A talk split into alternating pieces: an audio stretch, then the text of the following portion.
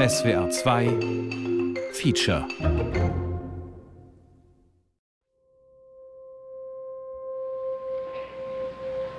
I speak tonight for the dignity of man and the destiny of democracy. Ich spreche heute Abend im Namen der Menschenwürde und des Schicksals der Demokratie. Ich fordere alle Mitglieder beider Parteien, Amerikaner aller Religionen und aller Hautfarben aus allen Teilen dieses Landes auf, sich mir in dieser Sache anzuschließen. 1965 Washington, D.C. Präsident Lyndon B. Johnson präsentiert dem Kongress sein neues Wahlrecht, den Voting Rights Act. Er soll vor allem der afroamerikanischen Bevölkerung, den Negroes, wie er sagt, endlich echte Mitsprache bringen. Die harsche Realität ist, dass an vielen Orten in diesem Land Männer und Frauen vom Wählen abgehalten werden. Einfach nur, weil sie Negroes sind.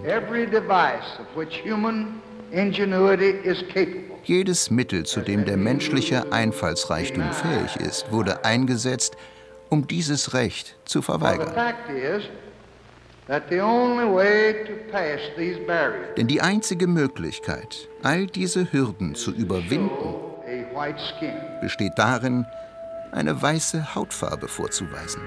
We've had a key ruling from the United States Supreme Court striking down a key provision of the 1965 Doch im Sommer 2013 erklärte der Supreme Court, das höchste Gericht der USA, wichtige Teile des Gesetzes für ungültig.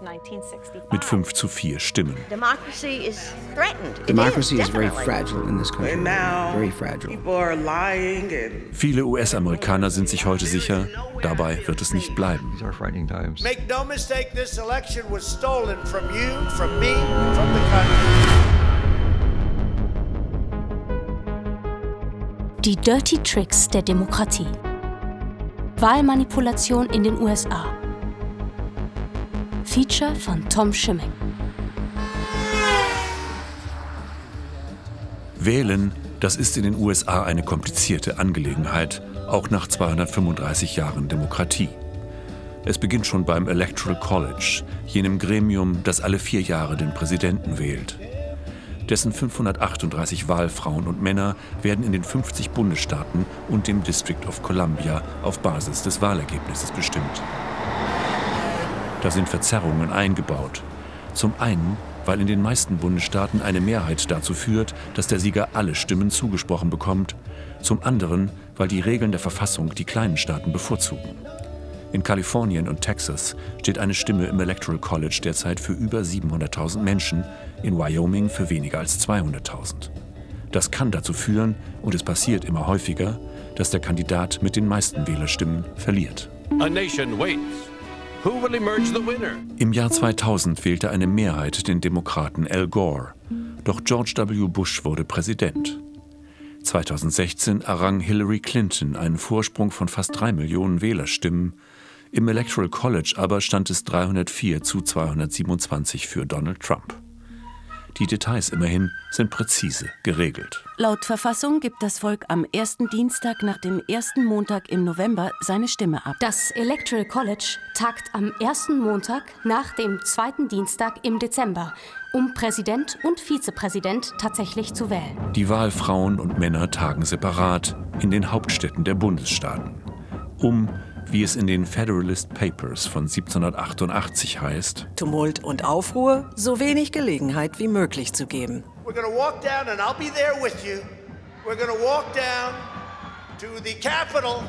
Die Ergebnisse gehen dann auf die Reise nach Washington, D.C., ins Kapitol, wo sie am 6. Januar um 1 Uhr mittags in Holzkisten aus Mahagoni in eine Sitzung von beiden Kammern des Kongresses getragen, dort gesichtet und gezählt werden.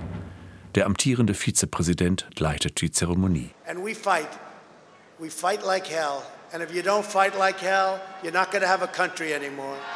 Diesen letzten Wahlakt hatte der Mob im Visier, der am 6. Januar 2021 Richtung Kapitol zog. Die zornerfüllte Menge riss Absperrungen nieder, überwältigte Polizisten, stürmte schließlich das Parlament, um den letzten Wahlakt zu stoppen. Anders als versprochen war Trump nicht mitmarschiert, er feuerte Tweets aus dem Weißen Haus ab. Mike Pence hatte nicht den Mut zu tun, was getan werden musste. Hängt Mike Pence, riefen die Anführer. Einen Galgen hatten sie dabei. Trumps treuer Vizepräsident rannte um sein Leben.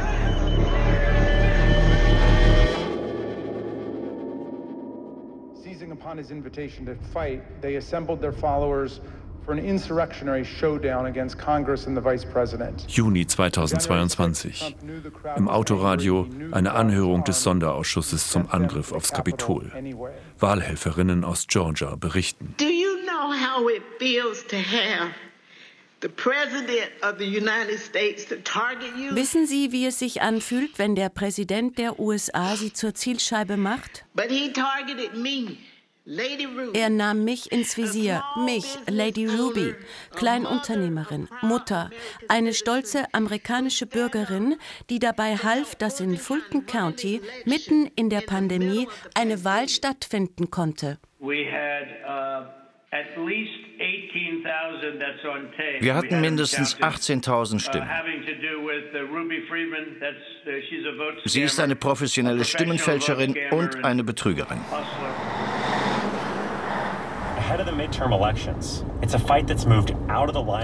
Ich hatte bei Wahlbehörden etlicher US-Bundesstaaten angefragt. Wochenlang schien es unmöglich, einen Wahlbeamten zu interviewen. Da meldet sich überraschend die oberste Wahlbehörde in Georgia. Okay, I think I can set you up with Joseph Kirk, Elections Superintendent of Bartow County. Expect a call from him shortly. Der Wahlleiter von Bartow County sei zum Interview bereit. My name is Joseph Kirk. I'm the election supervisor of Bartow County, Georgia. Ich schule die Mitarbeiter, registriere die Wähler, zähle die Stimmen.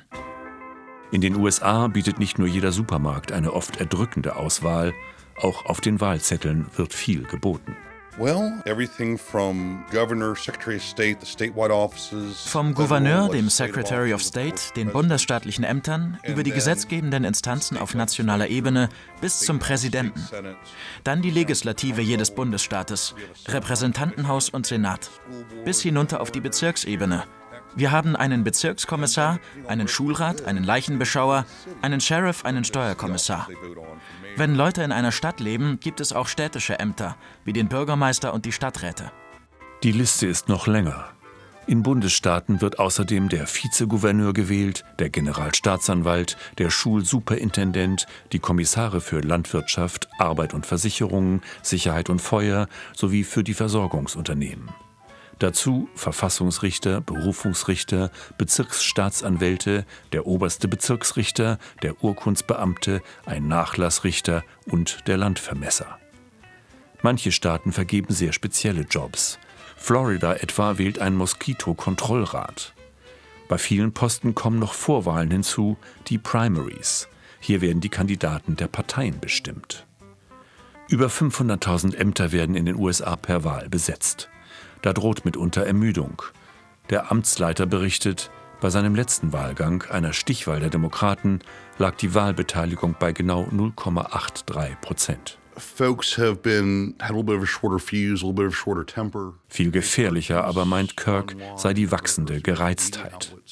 Manch ein Bürger schnappe online die neueste Verschwörungstheorie auf und klopfe sogleich zornig bei ihm an. Seine Mitarbeiter seien nicht mehr sicher. Ich hatte einen Wahlleiter, der fuhr mit den Ergebnissen aus einem Wahllokal zurück. Er wurde verfolgt und fast von der Straße abgedrängt. Er musste von der Polizei begleitet werden.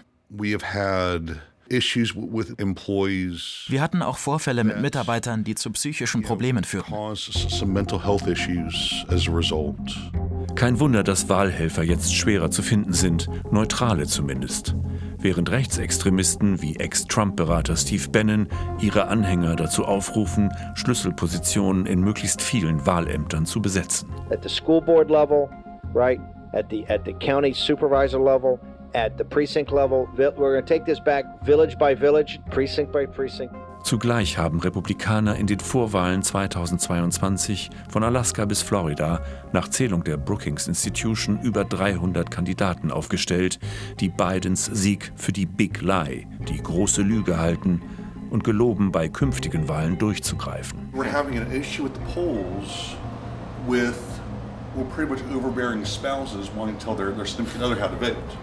Den harten Kern der Zweifler, sagt Joseph Kirk, erreiche er nicht mehr.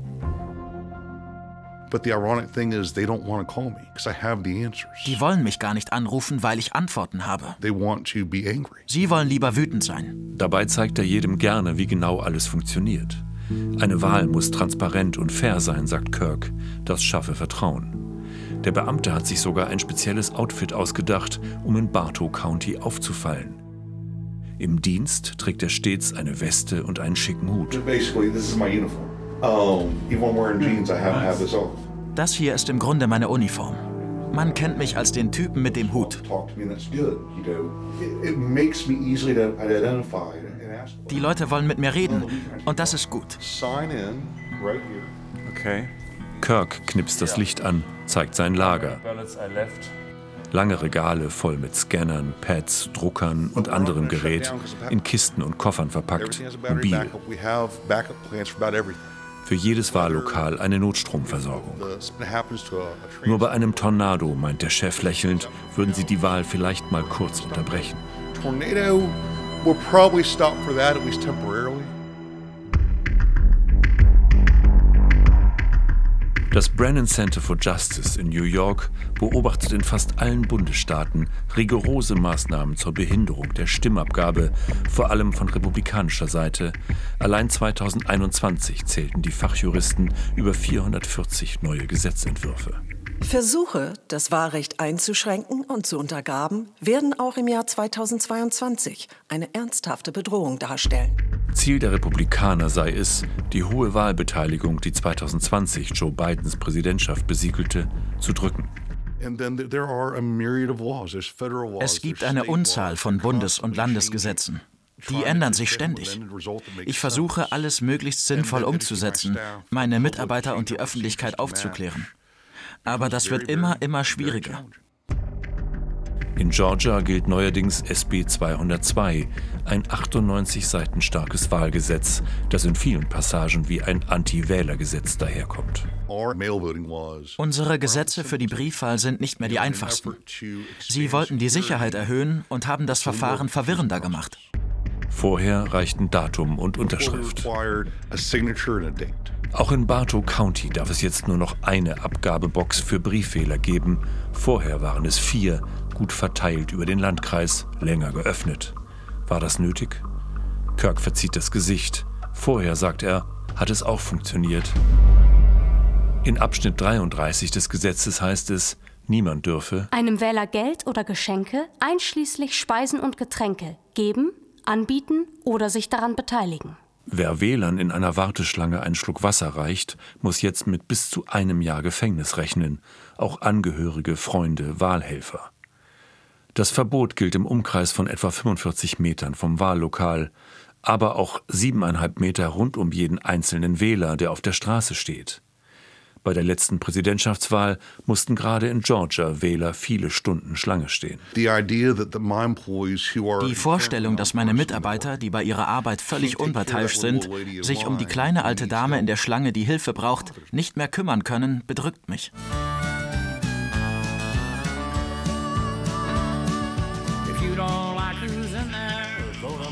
Louisville, ein Vorort von Dallas, an einem Samstag im Juni 2022. Im Main Street Café lädt die Demokratische Partei zur Aktion Fight Back, Register 50. Auf Gartenstühlen stehen schwarze Boxen, gefüllt mit gelben Umschlägen voller Listen und Wahlunterlagen.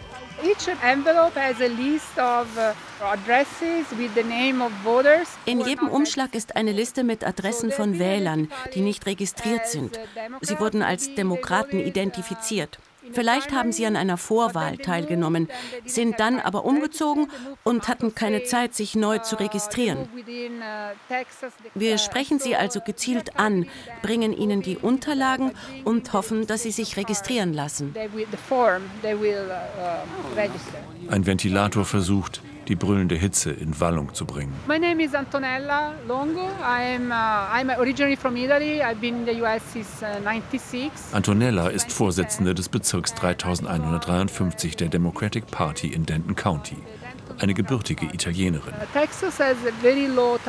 In Texas ist die Wahlbeteiligung sehr gering. Einer der Gründe, sie machen es schwer. Es gibt kein Meldesystem in den USA, weshalb jeder Wähler sich aktiv registrieren lassen muss. Vorschriften und Fristen dafür variieren von Bundesstaat zu Bundesstaat.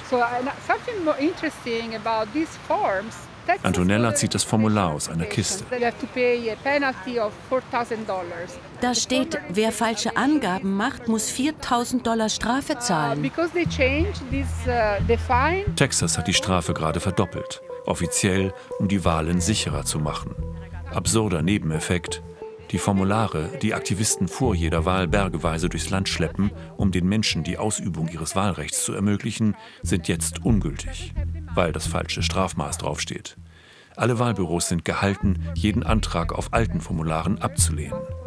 Zudem erklärten die texanischen Behörden, sie hätten leider kein Geld für neue. Also haben die Demokraten sie gedruckt. Tony mischt sich ein. Sie hat gerade den Wahlkampf einer demokratischen Schulbeirätin gemanagt. Früher, sagt sie, war das kein umkämpfter Posten. Oft fand sich kaum ein Kandidat. Heute aber tobe hier der Kulturkrieg.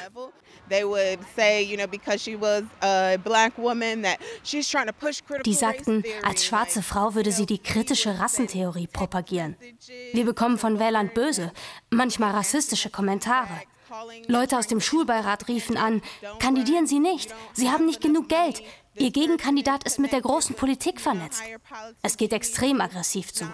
Man braucht ein dickes Fell. It's crazy, you know? It's extremely aggressive. Gotta have thick skin. Die Critical Race Theory, kurz CRT, ist der neue Aufreger am rechtskonservativen Rand, gleich nach Waffen, Abtreibung und Gender-Themen. Eigentlich eine akademische Theorie zum institutionellen Erbe des Rassismus, in den Augen der Rechtskonservativen aber ist CRT der perfide Versuch liberaler Pädagogen, wehrlosen weißen Kindern Schuldgefühle einzutrichtern und die glorreiche Geschichte der USA zu beschmutzen. Wir sind halt in Texas, sagt Tony. Da geht es immer gleich ums Ganze. Was früher als extrem galt, ist heute Mainstream. Ist das nicht beängstigend? Sie lacht. Willkommen im Club. Gucken Sie, woher das Geld kommt, meint Antonella. Selbst lokale Kandidaten bekommen hier inzwischen Spenden über 100.000 Dollar von einer Person. In Texas gibt es eine Menge Fundamentalisten. Vor vielen Jahren erzählt die Ex-Italienerin Antonella, sei sie vor Silvio Berlusconi und seinen Leuten hierher geflohen. You know, when I moved to the US, als ich in die USA zog, dachte ich, hier werden Menschen zur Verantwortung gezogen. Die Justiz funktioniert, die Leute zahlen Steuern, arbeiten auch für das Gemeinwohl. Und nach all den Jahren wird mir klar, das stimmt überhaupt nicht. Hier ist es schlimmer. We are here to defend democracy. Misinformation poses a threat to our nation's health. Climate change is an emergency. Democratic socialism. Codify women's right to choose. Hell yes, we're going to take your AR 15. Welcome, beautiful ladies. It is such a blessing and honor to be here.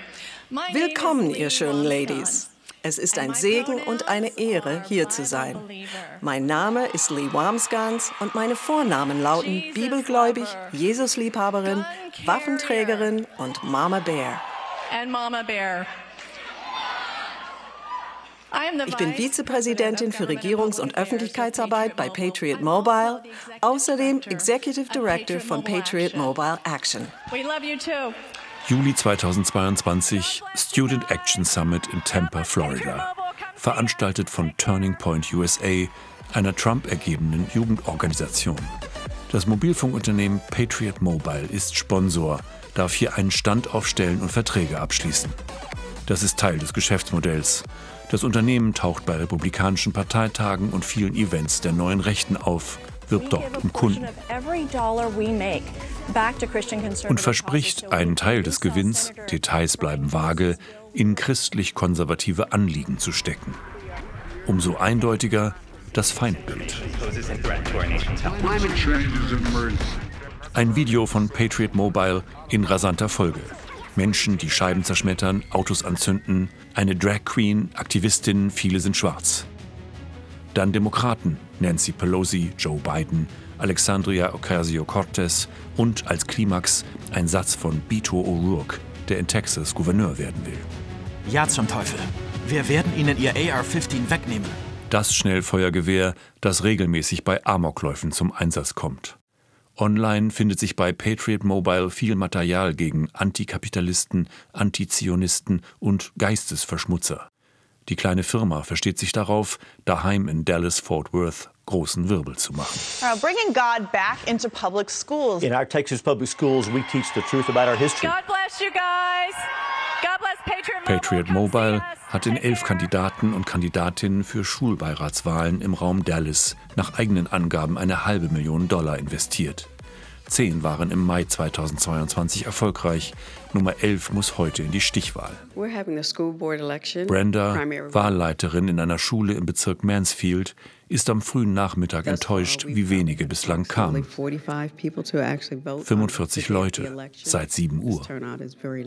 Eine Wählerin kommt heraus. My name is Angelique. I'm a manager at GameStop. I voted for Craig Tipping. Tipping ist der Kandidat der patriotischen Mobilfunker. Eigentlich beteuert Filialleiterin Angelique, sei sie nicht politisch. Ich will nur sicherstellen, dass alle Verantwortlichen das Richtige für unsere Kinder tun. Ich denke nicht, dass es richtig ist, wenn sie versuchen, Jungen in Mädchen und Mädchen in Jungen zu verwandeln. Gott gab uns unsere Geschlechter. Finde dich damit ab, ob du es gut findest oder nicht. In ihrer Computerspielfiliale sagt Angelique, arbeiteten jetzt nur noch Angestellte, die genauso denken wie sie. Das Leben war unter Trump viel besser als jetzt unter Biden. Hello, hello. Do you happen to be the candidate? Ein paar Blocks weiter, vor einer Grundschule am Country Club Drive, sitzt tatsächlich Kandidat Craig Tipping unter einem Partyzelt in Shorts und rotem T-Shirt. Interviewanfragen hatte er ignoriert, nun gibt es kein Entkommen. Der Arzt gibt sich betont harmlos. Sein Sohn gehe hier zur Schule, sagt er. Es gehe ihm nur um die bestmögliche Bildung und dass die Kinder sicher seien. Er ist freundlich, schwer zu greifen. Mein Ziel ist letztlich, die Politik aus dem Unterricht herauszuhalten. Überzeugungen sollten die Eltern vermitteln außerhalb der Schulmauern, weil die Eltern die größte Rolle im Leben ihrer Kinder spielen sollten. Ist Schule denn nicht politisch? Für ihn ist kritisches Denken eine Bedrohung des Kindeswohls. Wir sollten diese Sache aus der Schule heraushalten. Kinder brauchen Grundlagen, bevor wir sie mit allzu vielen Ideologien von außerhalb bombardieren. In Tippings Finanzbericht finden sich Spenden von weit über 30.000 Dollar. Dieser Kandidat hat Unterstützung vom Sheriff, von republikanischen Abgeordneten und Stars wie Ted Cruz, auch von rechtskonservativen Gruppen wie Texas Value oder einem Projekt 1776. Wir versuchen, Schulbeiräte von diesem woken Pöbel zu befreien, der den Verstand unserer Kinder mit marxistischer Indoktrination zerstören will. Gott, schreibt Tipping auf Facebook, habe ihn auf diese Reise geschickt. Und Patriot Mobile? Er windet sich. They diese Gruppierung unterstützt mich nicht direkt. Ich habe da keine Kontrolle, kein Mitspracherecht, eigentlich keinen Kontakt mit ihnen. Mir wurde gesagt, dass die sich die Kandidaten ansehen, deren Ideale und Überzeugungen prüfen und dann entscheiden, wen sie vor Ort unterstützen wollen.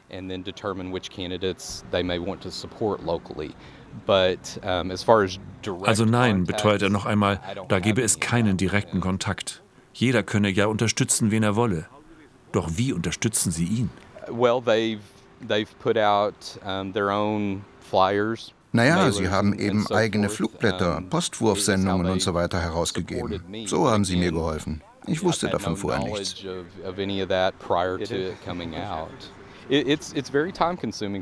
So ein Wahlkampf, der koste halt viel Zeit und Geld. Ob er sich als Teil von etwas Größerem fühle. Tipping schaut, als habe er die Frage nicht verstanden. Leute haben mich gefragt, willst du mehr daraus machen? Aber ich persönlich möchte das nicht. Später lese ich auf seiner Webseite, Nimm an etwas Großem teil. Heute Abend will er bei Freunden eine Watchparty veranstalten, die Ergebnisse verfolgen, ganz privat. Kein deutsches Radio? Nein, kein deutsches Radio. Craig Tipping gewinnt mit 53 Prozent. Patriot Mobile konnte alle elf Kandidaten platzieren. Tipping hatte zehnmal mehr Geld zur Verfügung als seine demokratische Gegenkandidatin, die Wahlbeteiligung 4,8 Prozent.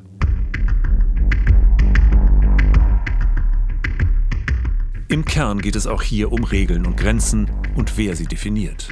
Der Supreme Court, das oberste Gericht der Nation, öffnete im Jahr 2010 die Schleusen für das große Geld. Mit einem Urteil im Fall Citizens United befand die damals schon konservative Mehrheit des Gerichts, jedes Limit für Spenden von Unternehmen an Politiker verstoße gegen den ersten Verfassungszusatz, die freie Rede. Bedeutet, Millionenspenden sind Meinungsfreiheit. Selbst konservative Juristen waren geschockt. Neue politische Aktionskomitees, PACs und Super PACs entstanden. Spendensammelmaschinen, die Unsummen dunklen Geldes in die Politik schaufeln. Im Jahr 2020 wuchsen die Gesamtkosten aller Wahlen in den USA laut Center for Responsive Politics auf 14 Milliarden 403 Millionen 966.687 Dollar. Gut zehnmal mehr als im Jahr 2000.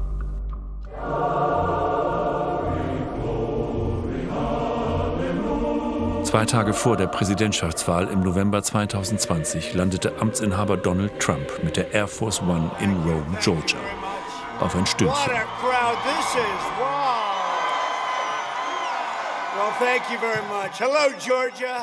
Trump gibt sich siegesgewiss. Nur Wochen später wird er seinen Parteifreund Brad Raffensperger, den Wahlleiter in Georgia, am Telefon bedrohen und anflehen, doch 11.780 Stimmen für ihn zu finden. 11,780 votes. Der Norden von Georgia ist Trump-Territorium, ländlich, eher unterentwickelt. Hier kommt er auf zwei Drittel Mehrheiten. Am Straßenrand der Slogan Rettet Amerika. Stoppt den Sozialismus. So I want to tell you guys, the fake news media, the DC swamp, the political establishment tried to take me out. But there's definitely more of us than there is of them. Ich sage euch Leute, die Fake News Medien, der Washingtoner Sumpf, das politische Establishment, sie alle wollten mich ausschalten. Aber es gibt definitiv mehr von uns als von denen. Marjorie Taylor Greene vertritt diese Region im Repräsentantenhaus in Washington, D.C.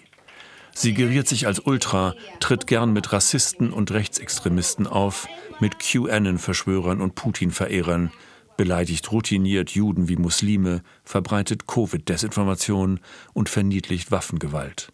Ihre Strategie den Zorn schüren immer und überall. We are the party of American nationalism. Wir sind die Partei des amerikanischen Nationalismus und des christlichen Nationalismus.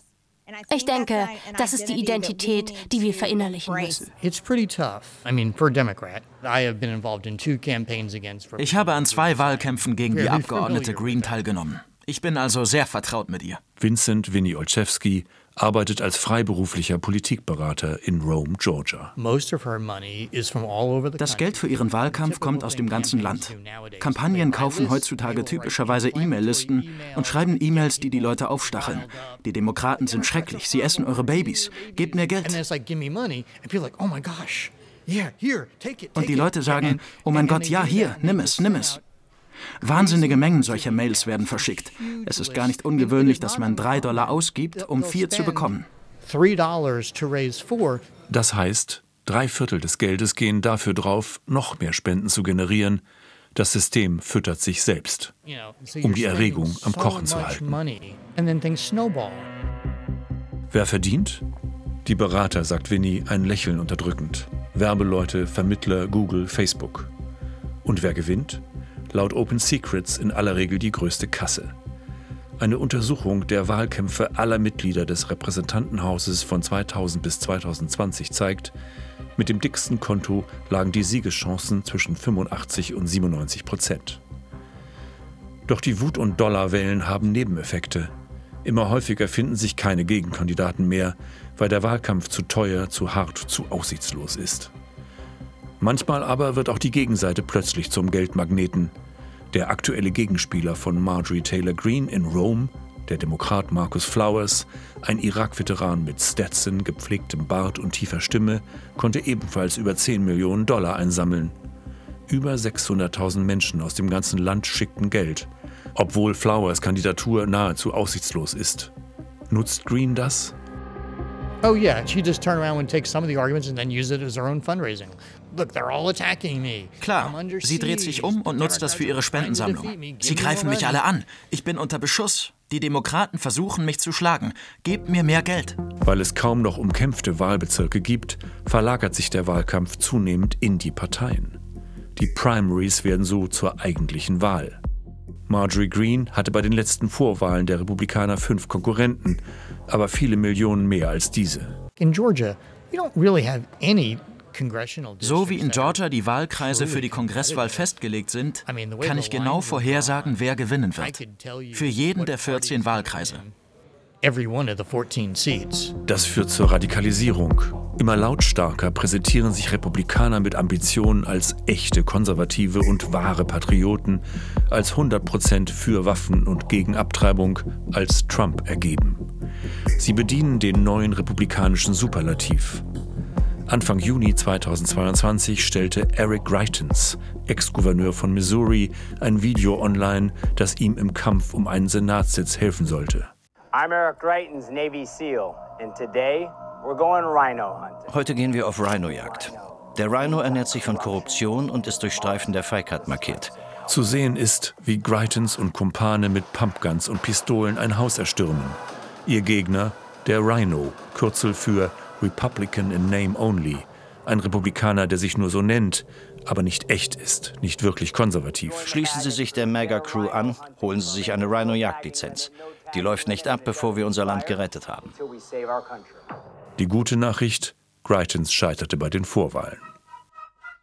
Elbridge Gary, der es bis zum Vizepräsidenten der USA bringen sollte, unterzeichnete 1812 als Gouverneur von Massachusetts ein Gesetz, das den Wahlbezirk von Boston neu formte. Ein Karikaturist erkannte in den Konturen des Bezirks einen Salamander. Die Boston Gazette machte ein Wortspiel daraus, Gerrymander. Bis heute beschreibt der Begriff den Versuch, durch geschickte Grenzziehung der Wahlbezirke einen politischen Vorteil herauszuschlagen. Gerrymandern ist im Grunde genommen eine Trickserei bei der Neueinteilung der Bezirke. In den USA wurde schon immer gerrymandert, solange wir uns erinnern können. Seit dem frühen 19. Jahrhundert. Ken Lawler steht an einer Kreuzung vor dem Kapitol von Atlanta, Georgia. Auch so ein Kuppelbau. Die Obdachlosen kampieren direkt daneben. I'm Ken Lawler. I am the chair of Fair Districts Georgia. Sein Verein Fair Districting Georgia hat Kontakte zu anderen Organisationen aufgebaut, etwa dem Princeton Gerrymandering Project, das mit der Mathematik hilft. Sie führten extensive Computersimulationen mit einer Million möglichen Wahlkreiszuschnitten durch. Und siehe da, Georgias aktuell geltende Karten sind eindeutig zum Vorteil der Republikaner. Why? Because Warum? Weil sie die Macht haben. Also gerrymandern sie. Meist werden die Grenzen der Wahlkreise für alle Parlamente der USA alle zehn Jahre neu gezogen, auf Basis des nationalen Zensus. Dann debattieren und prozessieren Parlamente, Kommissionen, Beamte und Aktivisten. Man muss dazu sagen, auch Demokraten gerrymandern, in Illinois etwa oder im Bundesstaat New York. Nur haben sie dazu viel weniger Gelegenheit. Andererseits brachten sie 2022 ein neues Bundeswahlgesetz in den US-Kongress ein, das Wahlen fairer machen sollte, den Freedom to Vote Act. Kernpunkte ein Verbot der Wahlkreisfestlegung durch Parteien und eine Obergrenze für Spenden an die Politik. Die Republikaner blockieren das Gesetz. In Georgia, sagt Lawler, sei Gerrymandern ohnehin ein Dauerthema. Wir dürfen hier die Bezirke sogar jederzeit neu verteilen. Seit 2005 gab es 64 sogenannte Mid-Cycle Gerrymanders, nur für den politischen Vorteil. Im Jahr 2000 hatten die Demokraten in Georgia in beiden Parlamentskammern die Mehrheit. Beim Neuzuschnitt der Wahlkreise drückten damals auch sie, wie man hier so schön sagt, ihren Daumen auf die Waage. Mit Erfolg. Bei der Wahl 2002 verloren die Demokraten landesweit. Aber sie büßten keinen einzigen Sitz im Repräsentantenhaus ein, auch nicht im Senat. Da riefen die Republikaner, halt, stopp, faul, reichten Klage beim Bundesgericht ein. Das hob den Zuschnitt der Wahlbezirke 2004 auf. Bei der Wahl 2004 hatten wir dann das einzige Mal in den letzten zwei Jahrzehnten eine Wahlkarte, die nicht von Politikern, sondern von Gerichten erstellt worden war. Das Ergebnis erschien uns ziemlich fair. Die Republikaner gewannen die Mehrheit der Stimmen und die Mehrheit der Sitze. So macht es eigentlich Sinn, oder? Das Problem? Nun hatten die Republikaner die Karten in der Hand, veränderten sie zu ihrem Vorteil. Ihr Stimmenanteil ging bald wieder zurück. Doch 2011 und 2012 gelang es ihnen, die Karten zu frisieren. Als dann die Wahlen kamen, hatten sie eine Supermehrheit im Repräsentantenhaus und eine beinahe Supermehrheit im Senat. Ihr Stimmenanteil ging zurück, aber ihr Sitzanteil stieg. Das ist Gerrymandering. In vielen Staaten ist das Ganze fast schon eine Industrie. Das Geschäft, berichtet Lawler, werde immer professioneller und zugleich skrupelloser. Es gibt mächtige Spezialsoftware, die die Datenberge bewältigt und komplexe Berechnungen erledigt. Und natürlich Anwälte, die man anrufen kann. Und clevere Spezialisten, die wirklich tief in die Mathematik einsteigen. Ein Projekt, in das ab 2010 Millionen flossen, nannte sich RedMap, rote Karte. Rot, das verwirrt Europäer immer wieder, ist die Farbe der Republikaner, blau die der Demokraten. Das Ziel von RedMap, dem Redistricting Majority Project, war es, die Wahlkreise im Land mit Hilfe von Datenbanken und Rechenpower so zu formen, dass Republikaner selbst dann siegen können, wenn die Stimmenzahl das nicht hergibt. Im Januar 2013 zogen die Strategen von RedMap stolz Bilanz. Die demokratischen Kandidaten für das US-Repräsentantenhaus gewannen 1,1 Millionen Stimmen mehr als ihre republikanischen Gegner. Aber der Sprecher des US-Repräsentantenhauses ist ein Republikaner und steht im 113. Kongress einer republikanischen Mehrheit von 33 Sitzen vor. Barack Obama konnte seine Wiederwahl 2012 mit Leichtigkeit gewinnen. Bei den gleichzeitigen Kongresswahlen kamen die Republikaner auf nur 49 Prozent und hatten trotzdem die Mehrheit. Warum? Weil die Operation Red Map gelungen war. In Pennsylvania erkämpften die Demokraten bei der Wahl zum Repräsentantenhaus einen Vorsprung von 83.000 Stimmen. Doch in Washington saßen danach 13 Republikaner und nur fünf Demokraten aus Pennsylvania. In Michigan bekamen die Demokraten 240.000 Stimmen mehr.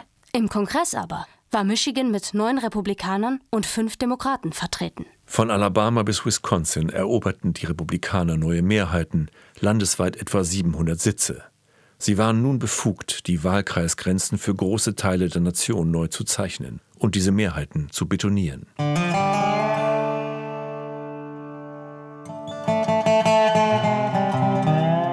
In Kansas wird der Kampf um Wahlbezirke und Gesetze besonders hart geführt. Ortstermin in Kansas City.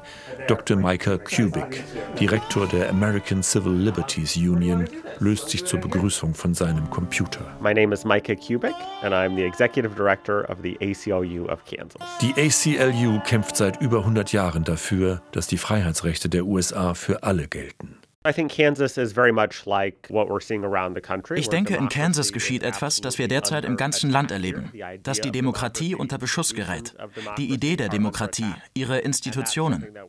Damit haben wir es auch hier zu tun, bei der Neueinteilung der Wahlbezirke etwa, aber auch beim Zugang zu den Wahllokalen, bei der Frage, wie lange sie geöffnet sind, ob sie sich dort befinden, wo die Menschen wohnen. Eigentlich sei Kansas ein guter Ort zum Wählen, findet Kubik. Die Beteiligung sei besser als anderswo, das Vertrauen recht groß. Doch auch hier kämen manche Politiker auf immer neue Ideen, die Wahl zur Qual zu machen.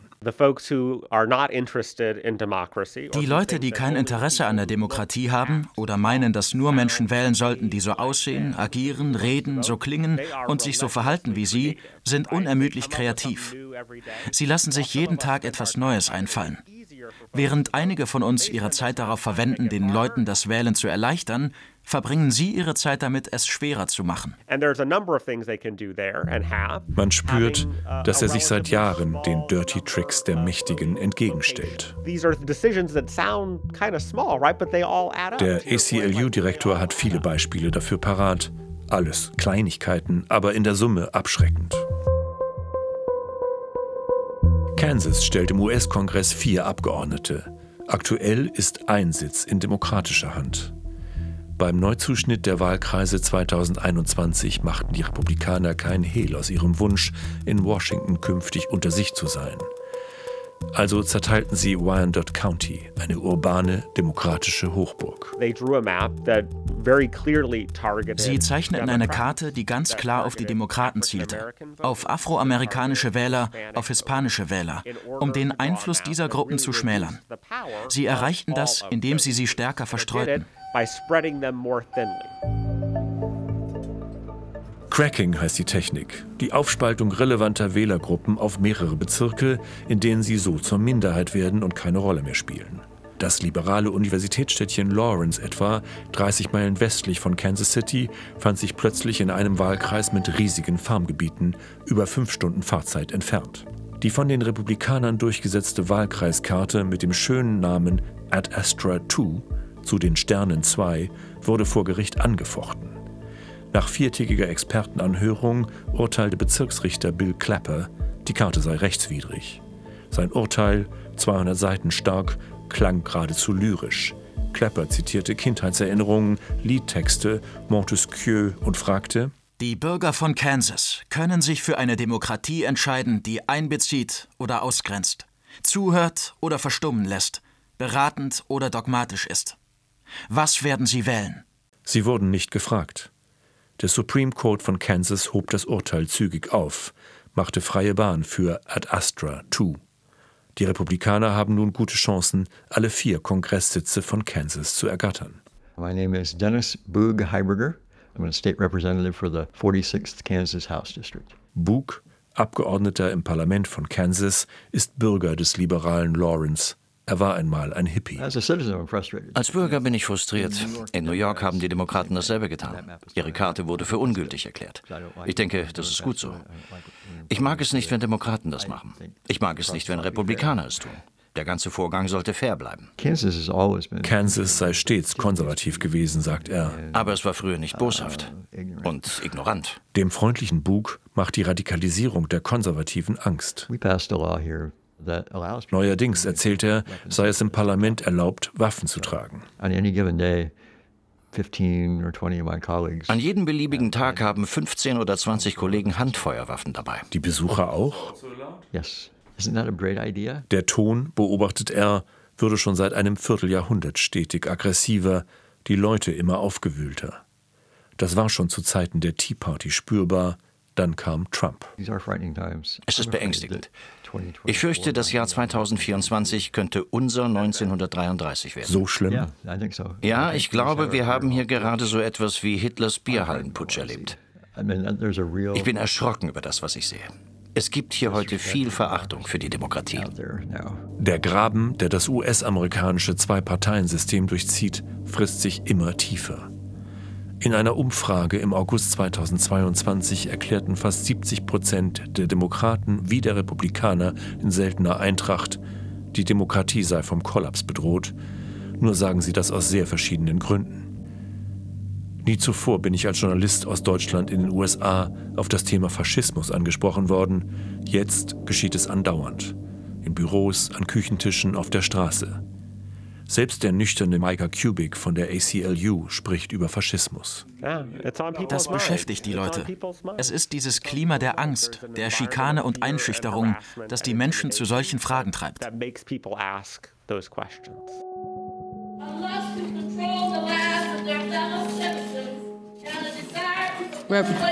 Representative Hinson, the time has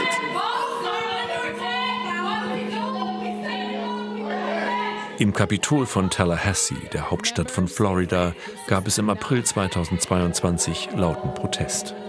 Abgeordnete der Demokraten hielten Schilder hoch. Politiker, dient dem Volke, nicht eurer Partei. Als sich die republikanische Mehrheit anschickte, durch geschickte Grenzziehung einen weiteren schwarzen Wahlkreis zu zerlegen, machten zwei Abgeordnete ein Sit-in auf dem Teppich des Parlaments. Die Debatte wurde daraufhin unterbrochen.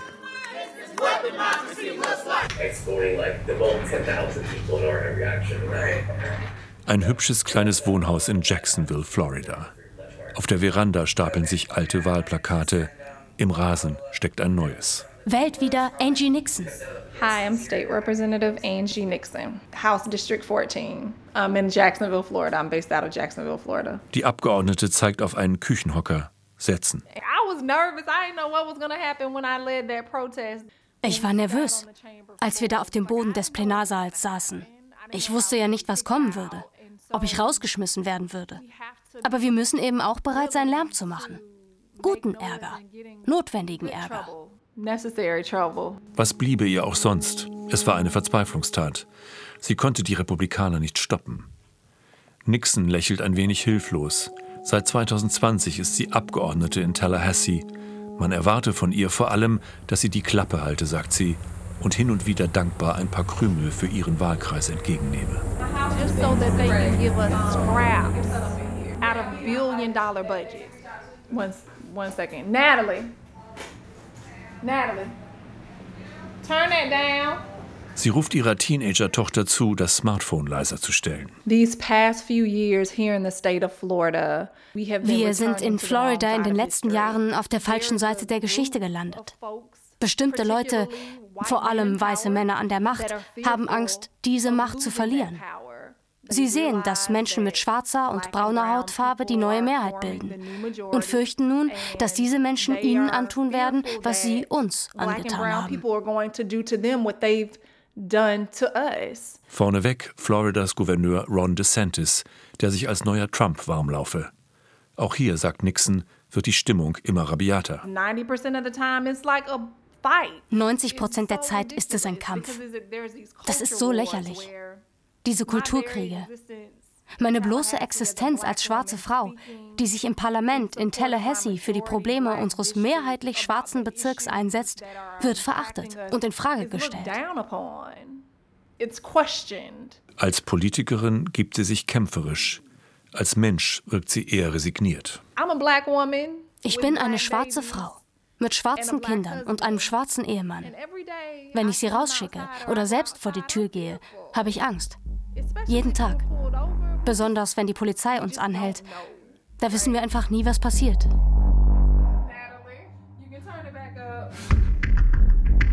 Ein Grund, die konservative Mehrheit im Supreme Court, durch Donald Trump auf 6 zu 3 angewachsen, vertritt heute die Ansicht, Bundesgerichte seien für parteipolitische Manipulationen eigentlich gar nicht zuständig. Einige Richter wollen den Staaten alle Macht über den Wahlprozess geben. So entsteht ein juristisches Vakuum. In Alabama, Georgia, Louisiana und Ohio waren 2022 Klagen gegen Gerrymandering erfolgreich, doch diese Urteile wurden von höheren Instanzen für nichtig erklärt. Ein Freibrief für die Dreistesten, sich alles zu nehmen. Schon schicken sich republikanisch kontrollierte Staaten wie Alabama an, vor dem Supreme Court die letzten Bastionen des Voting Rights Act zu schleifen. Der oberste Gerichtshof stellt das amerikanische System der Selbstbestimmung tiefgreifender in Frage, als es ein gewalttätiger Mob je vermochte. schreibt der Historiker Jeff Shessel im September 2022 in der New York Times. Die konservativen Richter des Gerichts haben eine Serie von Urteilen erlassen, die es vielen Amerikanern, insbesondere farbigen Bürgern, erschweren zu wählen. Die es Parteileuten erleichtern, die Macht an sich zu reißen, indem sie die Form der Wahlkreise deformieren. Und die es nahezu unmöglich machen, dem korrumpierenden Einfluss des Geldes in der Politik entgegenzutreten. Der Rechtsweg scheint ausgeschlossen.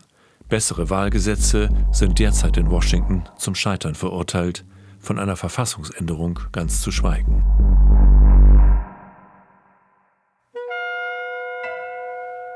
It was a lonely day in summer, Alabama. people gathered there to walk and march for freedom. This is unlawful assembly. You're to disperse. You are ordered to disperse, go home, or go to your church. This march will not continue.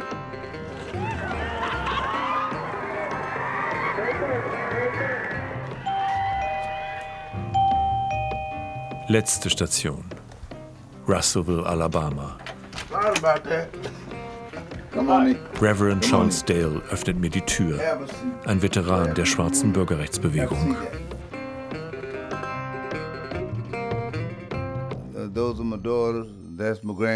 An der Wohnzimmerwand Bilder der Kinder und der Kampfgefährten. Yeah, that's me.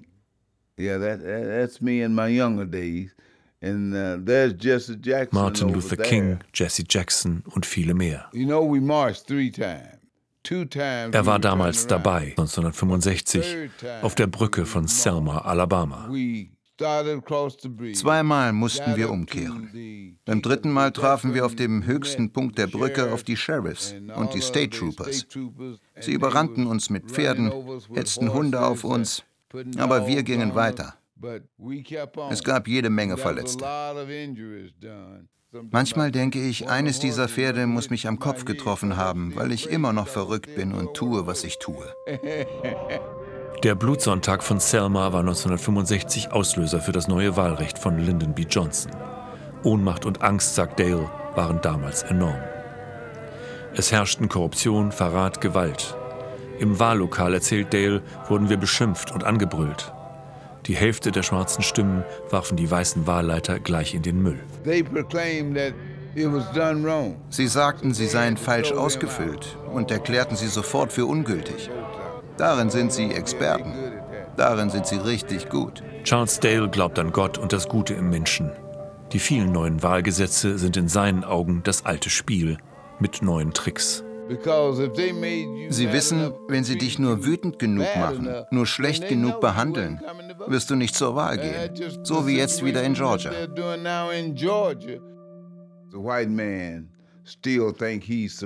Der weiße Mann glaubt immer noch, dass er über alle erhaben ist.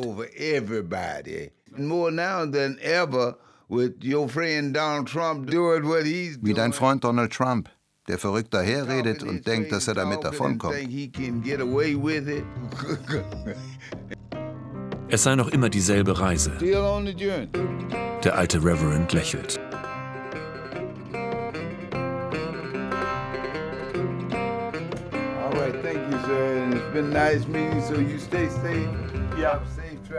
Die Dirty Tricks der Demokratie.